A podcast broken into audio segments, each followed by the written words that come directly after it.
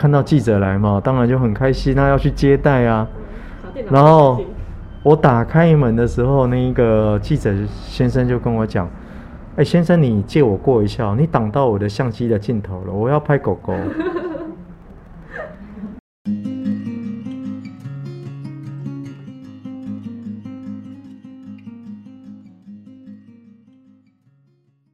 大家好，我们是独立书店不读书，我是冠恩。那很荣幸这一集我们能邀请到默默的店长小康哥来跟大家一起就是聊聊天这样子。那就请小康哥自我介绍一下。冠恩好，独立书店不读书的听众的朋友，大家好，我是默默书店的店长，我叫康世凯，大家好。好，那就是可不可以先请就是小康哥简单的介绍一下默默，就是让可能没有来过或是未来有机会想要来默默的人，可以先认识一下默默。其实默默书店是一个蛮特别的书店，我们是一间只借书不卖书的书店，而且也算是全台湾第一间呃针对动保主题而成立的一间独立书店。然后目前书店的经营的时间是从去年五月开始，但是呢，因为我们因为疫情的关系，我们中间又停了四个月，所以呃，目前实际经营时间不到一年，但是我们在这一段时间的话，我们也办了很多场的动保讲座，还有生命教育的课程，然后希望说，哎，让大家了解呃流浪动物的一些议题，所以才成立了默默书店。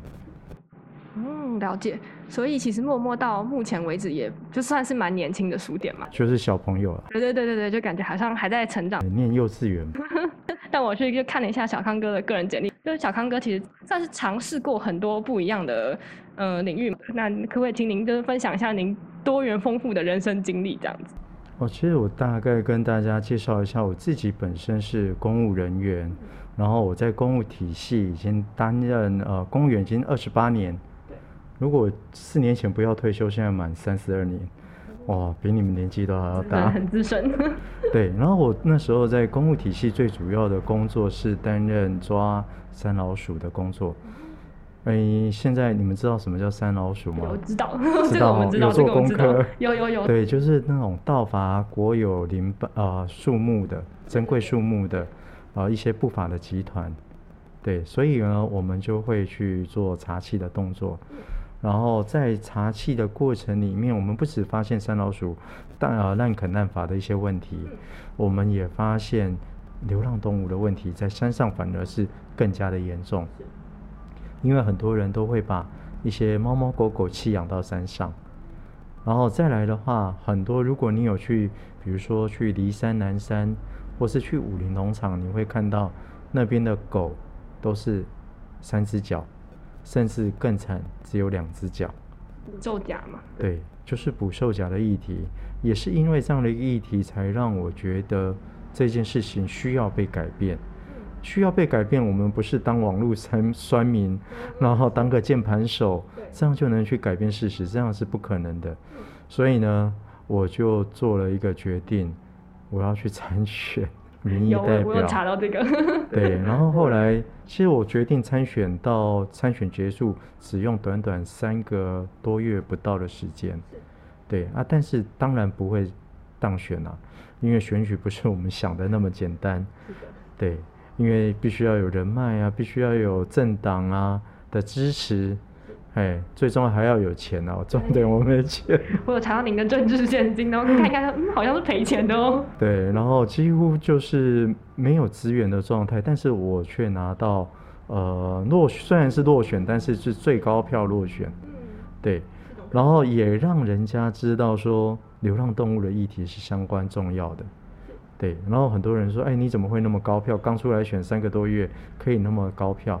其实，呃，他们不知道我已经在从事公众服务，已经默默做了十年。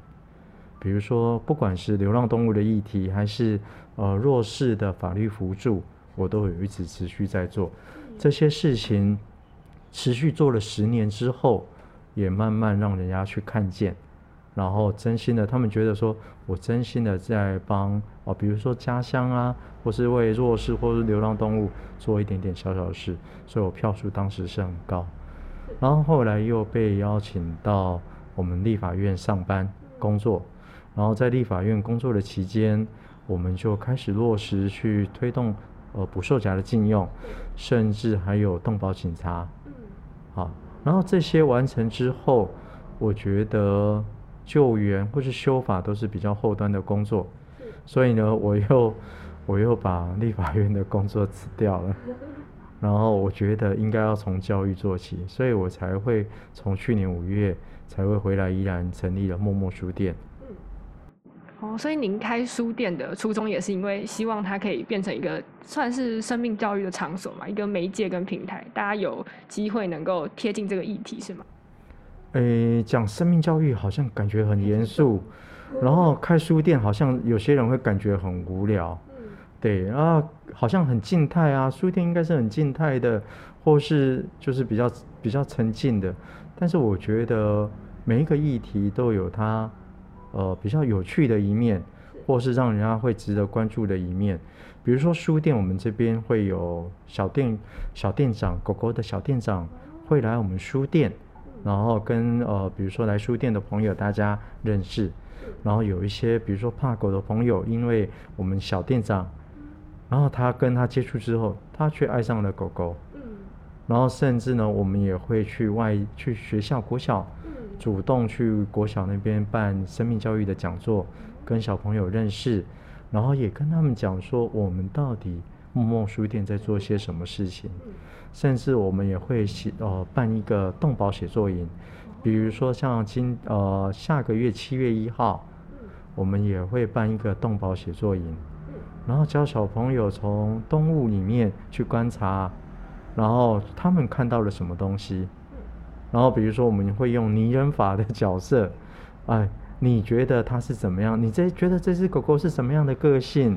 如果它是人的话，它大概会是怎么样的一个人？然后小朋友就会觉得有趣啊。甚至我们写作营不单是写作营，我们也会也给他们玩一些动保桌游，然后他们从游戏中去得到一些启发。所以书店的呃形态可以是很多样的。而不是只有静态的部分。就是这边可能要跟观众朋友们科普一下，因为一般独立书店养的都会是猫咪，但是默默很有趣的是，默默养的是狗狗，而且是很可爱的，有大只有小只，有黑色有白色的狗狗。对，那可不可以请就是小康哥也可以跟大家分享一下，就是几只店主们的故事？呃，这样子，我先从为什么我会用默默这两个字来当做店名，然后我们再来介绍我们家的呃狗狗小店长，好吗？对，因为其实像那个书店的名称，大家都说，哎，你为什么要叫默默书店？嗯，我那一天去，我那天去国小，小朋友也问我说，老师啊，我问你哦，你为什么要叫做默默书店啊？嗯，我就跟他们讲四个字，黑犬为默。小朋友说，对我怎么那么笨？黑加犬就是墨哎。对，然后他们他们没有去把它组装在一起，哇，真的是黑犬就变成墨，好有趣哦。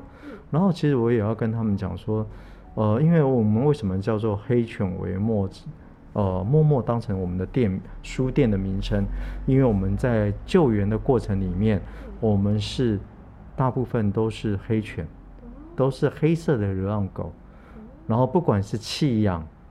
呃，黑犬在我们的台湾是弃养率是最高，然后认养率是最低。为什么会这样的一个状况？但是黑猫就不一样了，黑猫的就很多人爱。对，因为魔女宅急便的关系吧。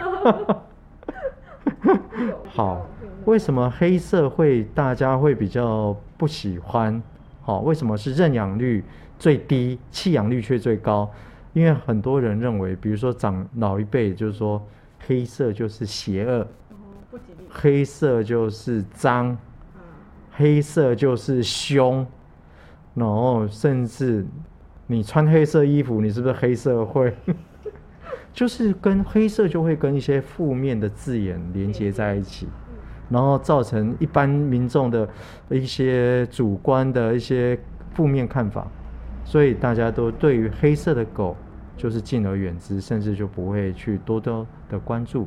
啊，如果是白色的狗狗，可能大家认养率的话就会比较高，或是黄色的，但是黑色就会相对比较低。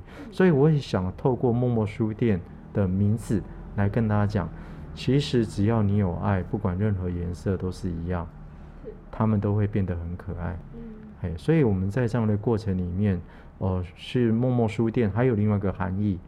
因为我刚刚有讲到，我们救援流浪动物或是帮忙弱势的民众做法律诉讼。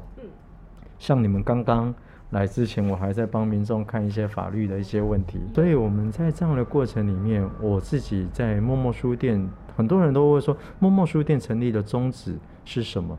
我就是只有两句 slogan：默默的做好每件事情，默默的让世界更美好。对，所以说这个是我们啊这家默默书店店名那时候我取名字的一个原因。啊，其实听起来这样好像很高、很很很很有学问，其实没有。其实那一天我们那时候要取书书店名称的时候，我太太跟我讲：“哎，我们要要准备开始取书店名称，你赶快想啊，因为这边是文昌路嘛。”嗯。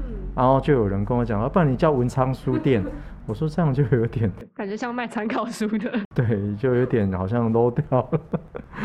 然后我就说，刚好我就坐在我们家庭院那边想，我们家的狗狗就三只黑色的，人跑来跑去，跑来跑去，在我们家门口的草皮跑来跑去。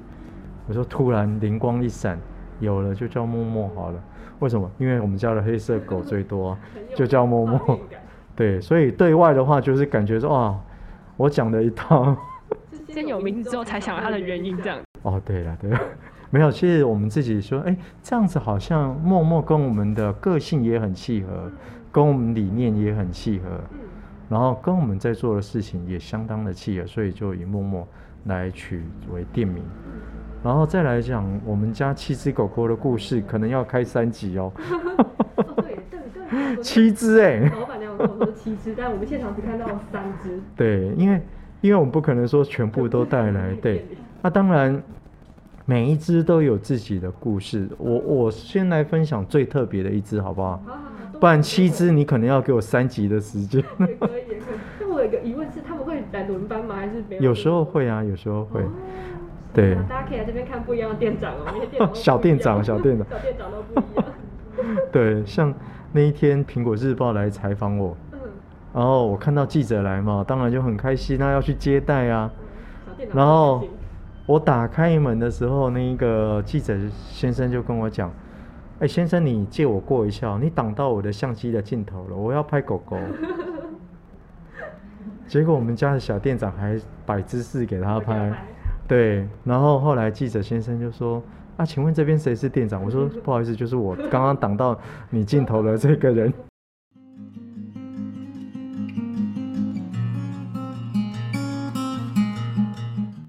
哎，长官，我先来分享，因为刚刚你有讲说哪些狗狗的故事，我先分享一只比较，呃，我觉得最特别的，也是影响我会离开公务单位，因为我们刚刚有讲捕兽夹嘛，我们就先讲捕兽夹的故事。其实那个时候大概是六七年前，然后我们台湾不是有一个霸王级寒流，十二月底快要元旦的时候，不是那时候台湾的超级寒流来袭嘛？然后那时候我还在公务单位上班，然后结果我同事就打来电话，因为他们在太平山区域那边正在做巡视的动作，然后结果他们就说打来电话说，康世凯，我们在山上太平山附近有发现一只狗狗，两只前脚都被捕兽夹夹断脚了，你要不要来救援它？我听到之后。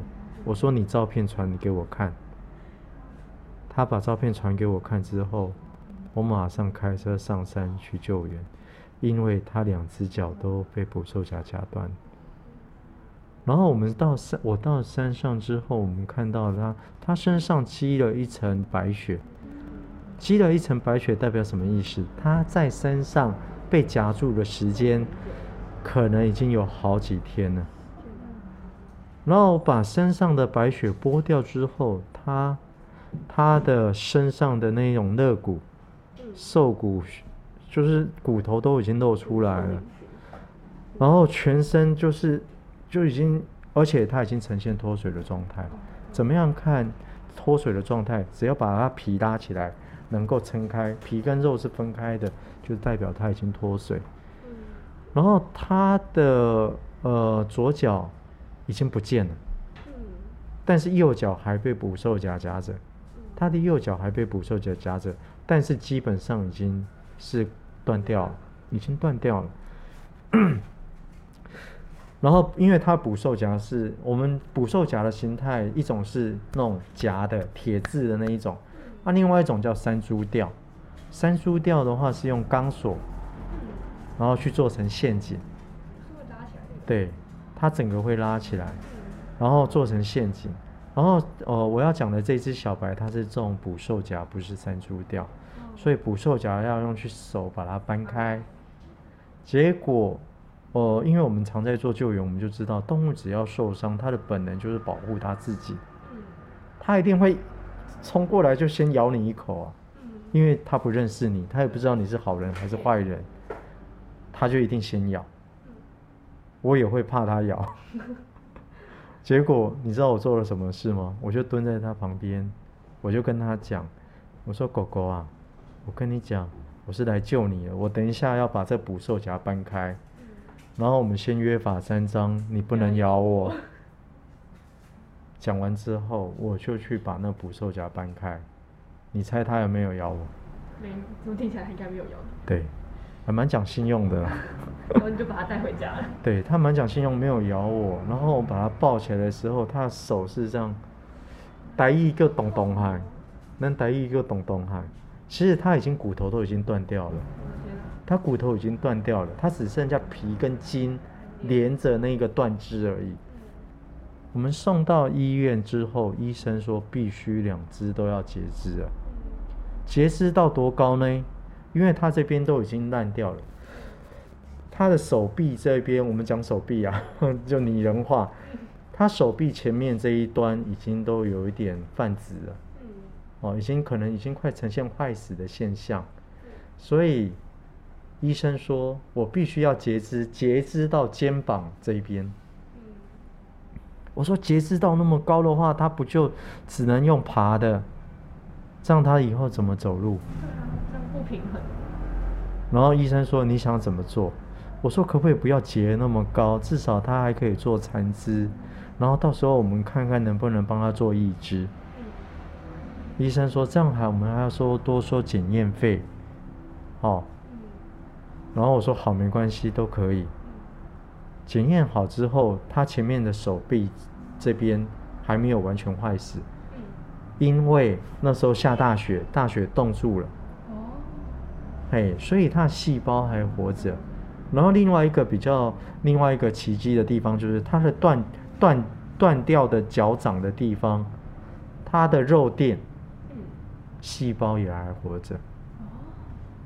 医生这时候给了我一个选择，他说：“如果你愿意，我们可以把脚掌的肉垫把它移植在他前面手臂的断肢处，至少。”至少他如果愈合状况良好，他还可以撑着撑着，这样可以走。好，你如果要做这样的手术的话，是十万块。天哪！啊，如果你是截到肩膀，直接截肢截到肩膀，是一万块。十倍价差。好，因为是因为他要做呃，就是截肢的缝合手术，就会比较复杂。所以那天我去国小演讲，我就问小朋友：“小朋友，医生给医生叔叔这样跟我讲，你们觉得我要选一万块的手术，还是要选十万块的手术？”小朋友都说：“ 老师，我跟你讲，你一定要选十万的。”他们很入戏呀，很可爱。他们很入戏。你要选十万的，我跟你讲，你一定要选十万的。你要救他。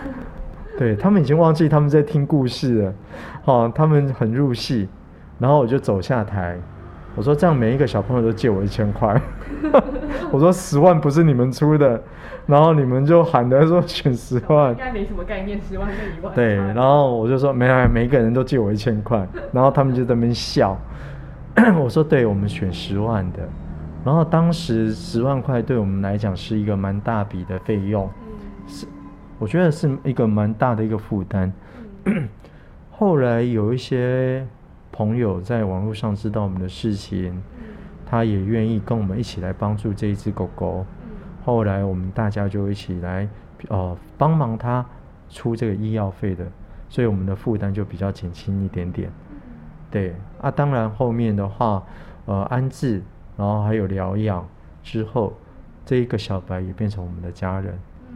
对啊，也是他去促成我想要去修动保法。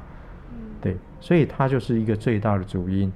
甚至我可以讲说，哎，成立默默书店。有很大的部分也是因为他，但不容易吧？就这样听起来，想要修法、想要推动这些观念的话，其实都不是很容易。其实人生里面做很多事情都不是很简单呐。对啊，对啊。对，然后只是你有没有想要去做这件事情，有没有心要做这些事情？对，如果有心想要完成一件事情，其实每件事情都不难。